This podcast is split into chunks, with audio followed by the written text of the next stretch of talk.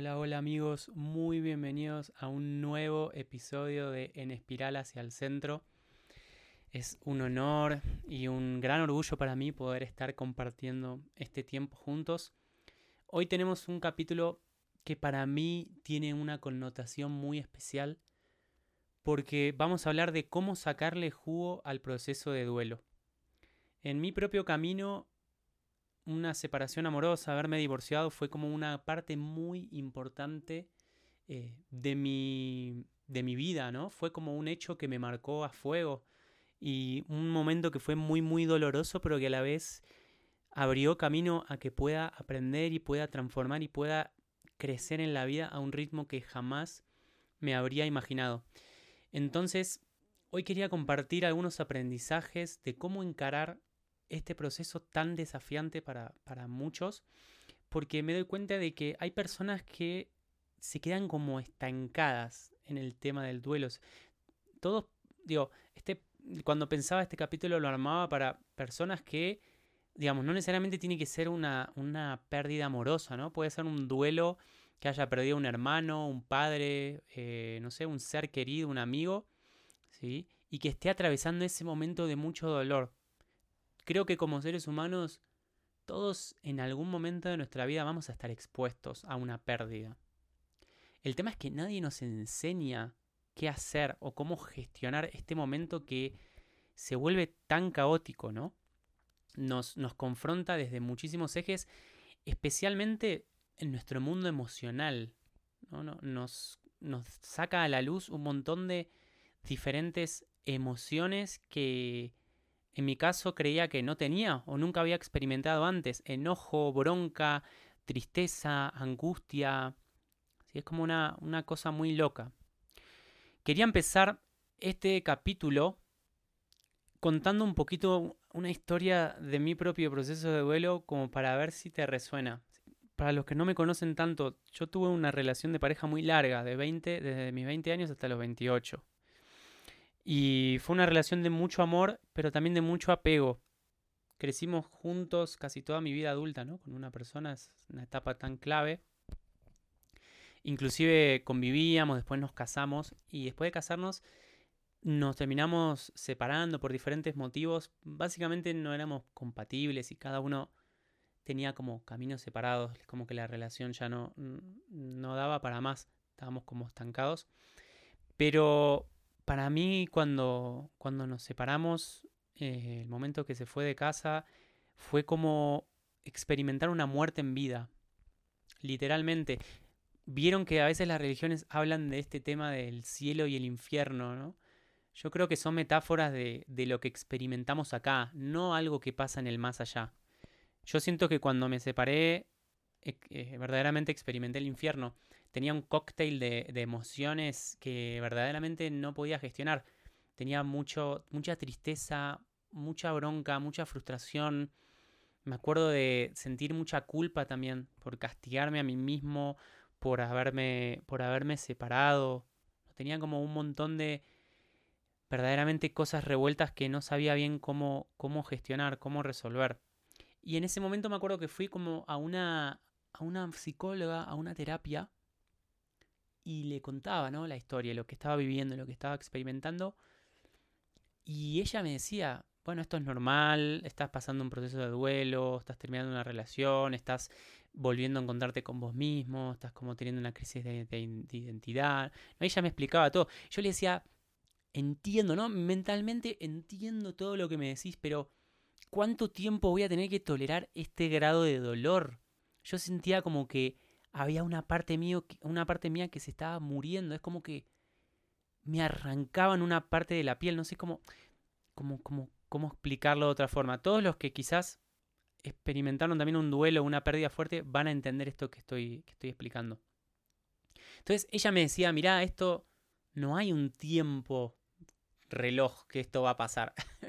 Cada persona tiene su propio tiempo y ella igual me decía, bueno, como, como para tranquilizarme un poco, me decía, en general hay gente que dice que es la mitad del tiempo que tuviste una relación. O sea, si vos tuviste una relación de 8 años, y calculá que te va a llevar 3, 4 años en sanar la herida definitivo, definitiva. Y yo la miraba Y le decía, pará, voy dos, tres, cuatro meses. ¿Tres años? ¿De qué me estás hablando? Yo le explicaba, yo cuando, no sé, me rompí los ligamentos de la rodilla, tardé seis meses. ¿Cómo que estos son tres años, no? Estaba como un poco indignado. Entonces, es como que mucho aprendizaje lo que se fue generando después porque verdaderamente nadie nos enseña y tuve que ir haciéndome camino al andar en todo ese proceso. Hoy quería traer cinco claves que son fundamentales para poder trascender el duelo. Como explicaba antes, no hay una receta, pero yo veo que hay mucha gente que se queda estancada en el momento, mucha gente que pasa por este periodo de pérdida y nunca llega o, tarda mucho tiempo en, en trascenderlo, en aprenderlo, en sanarlo. ¿Cuándo te das cuenta que sanaste el hecho? Para mí es cuando mirás hacia atrás la situación y ya no tenés como esa emocionalidad, ya no se te despierta esa emocionalidad. Cuando mirás atrás y te das cuenta que eso que te pasó fue perfecto y agradeces con tu corazón el momento. Yo hoy miro hacia atrás ese momento y le agradezco a, a mi ex pareja. Verdaderamente estoy muy agradecido porque si yo no me hubiese separado en ese momento, hoy no tuviese la vida fantástica que tengo hoy. O sea, obviamente que todos los estadios de la vida tienen desafíos, momentos en los que estamos más arriba, momentos en los que estamos más abajo. Pero haberme quedado solo en ese momento con tanto dolor, en mí abrió la posibilidad de ir profundo en mi sanación. No sé si hubiese habido otra cosa en mi vida que me dispare esta necesidad de trabajar tanto en mi autoconocimiento y en mi, en mi amor propio. Y gracias a todo ese trabajo, hoy estoy eligiendo la, la vida que quiero, ¿no? Vamos directo a las cinco claves. La primera es no tapar las emociones. No tapar las emociones, no negarlas, no esconderlas. Hoy estamos en un mundo donde el paradigma es que tenemos que estar bien, ¿viste? Tenemos que performar y tenemos que mostrar que estamos felices, que tenemos claro hacia dónde vamos. Todo este tema de Instagram y las redes sociales nos llevan un poco a eso, ¿no? A generar una cultura de la felicidad, de la falsa sensación de felicidad. A veces me pasaba que me sentía mal por sentirme mal. No sé si me explico. Para mí la clave acá de esto de no tapar las emociones es de permitirnos estar mal. Permitite estar mal. ¿Sí? Estás pasando por un duelo, tuviste una pérdida. Permitite quedarte en tu casa llorando el domingo a la noche. Permitite ponerte una película, la más dramática de todas, con una caja gigante de pochoclos y 25.000 carilinas para estar llorando. Permitítelo, es parte del proceso y está bien. Digo esto porque a veces cuando sentimos tanto dolor tendemos a querer anestesiarlo. Tendemos a querer ocultarlo, eh, ocultarlo. Entonces, ¿qué hacemos? Nos distraemos con otros romances, nos distraemos con tapar esa angustia con comida o con series. Eh, ¿sí? Es como que tenemos esta tendencia de utilizar drogas, sustancias, cosas como para no sentir ese dolor. Y eso para mí es un error enorme. Es un error gigante porque imagínate esto, imagínate que te, te cortás el brazo, te haces una herida grande en el, te raspas bien fuerte el brazo. Si vos lo único que haces es ponerle una venda, la herida no se va a sanar, de hecho se va a volver peor. Si vos pones una venda y después pones otra venda, lo único que va a hacer es infectarse y crecer y crecer y crecer. Hay un punto en el que tenés que sacar las vendas e ir a sanar la raíz de esa infección. ¿Y va a doler? Puta que va a doler. Pero al mismo tiempo, si no haces esa, ese trabajo de fondo, te va a doler mucho más no hacerlo.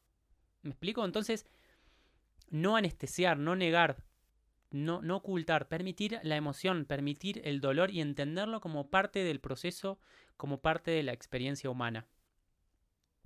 La clave número dos es poner el foco, utilizar el 100% de nuestra energía en descubrir nuestro propósito de vida y alinearnos con él. Muchas veces pasa que la ruptura nos marca que estamos alejados de nuestra esencia, de que estamos alejados de nuestro yo más profundo.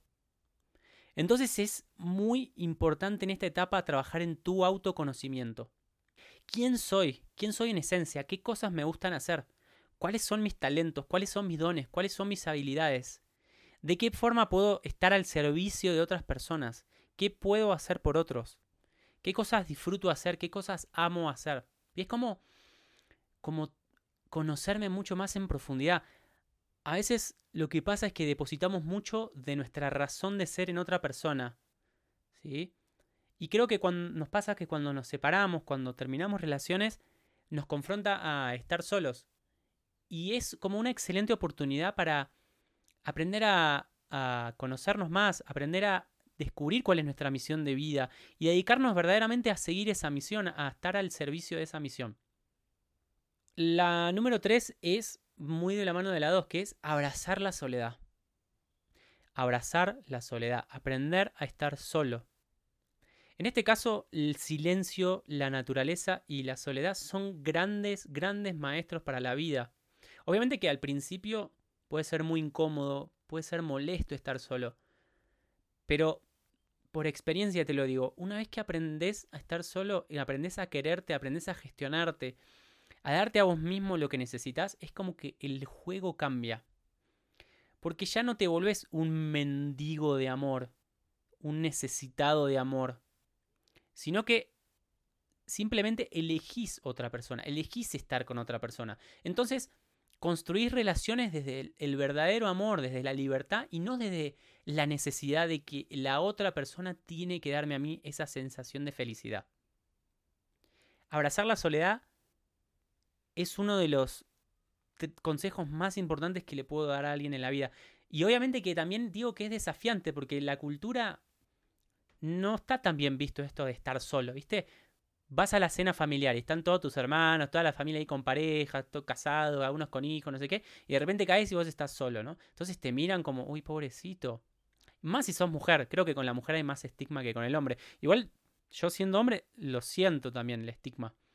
Pero creo que de a poco estamos cambiando y estamos entendiendo que las relaciones son algo que no necesariamente son para toda la vida, ¿no? Que son pasajeros que hay personas que pueden venir y acompañarte en parte del camino, pero que no necesariamente van a estar para siempre, de la misma forma, ¿no?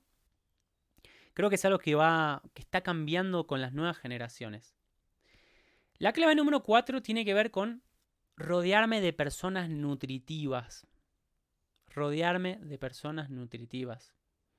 Algo que me ayudó mucho en el proceso de duelo es empezar a pasar más tiempo con personas con las que me siento bien, con las que me siento contento, con las que me siento alegre, pero por sobre todo, personas con las que siento que puedo ser yo mismo. Personas con las que siento que me puedo compartir tanto cuando estoy alegre como cuando llego a mi casa o llego a la casa de alguien y le digo, che, estoy como el culo. Y que, y que me puedan abrazar y que me puedan poner un oído. Esas creo que son las personas más valiosas. No las personas que llegás y sentís como que tenés que fingir para que, para que esa conversación fluya. O personas en las que no podés contarles cosas. Personas que sentís que no comparten tus mismos intereses. No quiere decir esto que dejes de rodearte de todo el mundo y empieces solamente a, a, volverte una persona así separada del resto del mundo, ¿no? A veces sentimos que tenemos el deber de estar con cierto grupo de personas, familiares, amigos. No digo que tengas que dejar de hacerlo en forma radical, simplemente la propuesta es empezar a pasar más tiempo con las personas que te hagan sentir bien, personas con las que sientas que podés mostrarte en forma bien vulnerable, en forma bien real. La clave número 5 es viajar. Chicos, viajar es una de las mejores formas que tenemos de conocernos a nosotros mismos, de expandirnos en la vida. Pero, ¿por qué no? Yo creo que muchas cosas se aclaran cuando salimos de nuestro entorno cómodo y cuando nos arriesgamos a encarar a lo incierto. No tiene que ser algo grande, un viaje largo, un viaje así de un año. ¿sí? No necesariamente me refiero a ese tipo de viaje. Si ese tipo de viaje resuena con vos, bienvenido adelante, ¿no? Pero puede ser un viaje de una semana, puede ser un viaje de un fin de semana. Es muy nutritivo para tu proceso de duelo estar en contacto con lugares nuevos, estar en lugares con gente nueva, estar en lugares, estar en, en, ciudades, en pueblos donde puedas probar comidas nuevas, actividades nuevas. Hay una magia que sucede cuando salimos de nuestra zona de confort y empezamos a conectar con cosas nuevas. Empezamos a descubrir el mundo desde otro lado. Entonces, la invitación acá es, si tenés los recursos y si podés hacerlo, dale adelante con el tema del viaje porque el viaje no es que en sí el viaje te va a sanar. Lo que va a hacer el viaje es, va a acelerar los tiempos porque te va a exponer, te va a desafiar a crecer, a estirar tu músculo, a salir de tu zona de confort y abrazar lo nuevo, lo incierto, a, empezar a sociabilizar con personas nuevas, quizás conocer lenguajes, idiomas, formas de vivir, culturas. Es un gran catalizador salir de nuestra, de nuestra burbuja y empezar a conocer el mundo, conocer otras formas de vivir. Entonces, como para repasar las cinco claves, a ver, me gustaría ver si te resonaron. La primera es no tapar tus emociones. La segunda es poner el foco en descubrir tu propósito de vida y alinearte con él. El tercero es abrazar la soledad. El cuarto es rodearme de personas nutritivas. Y el quinto es viajar. Para cerrar, me encantaría también conocer tus aprendizajes. Esto es. Este tema en particular del duelo y las rupturas son como temas muy sensibles y me encantaría saber si, si, si te tocó pasar por un duelo de este tipo y qué aprendiste. ¿Sentiste que pudiste sanarlo y trascenderlo o todavía sentís que estás como que una parte tuya sigue aferrada a ese momento? Si te interesa y la sentís, puedes dejarme tus comentarios en, en mi cuenta de Instagram, arroba leo-nabel, arroba leo-nabel con B larga. Y contarme un poco en qué estás, en qué andás y qué te pareció este episodio. Me encanta el feedback, me encanta escuchar los comentarios que me van dejando porque también toda la información que me van dando me va inspirando para crear nuevos capítulos y nuevos episodios. Así que acá sin más, hasta el próximo episodio, hermoso día y hermoso camino.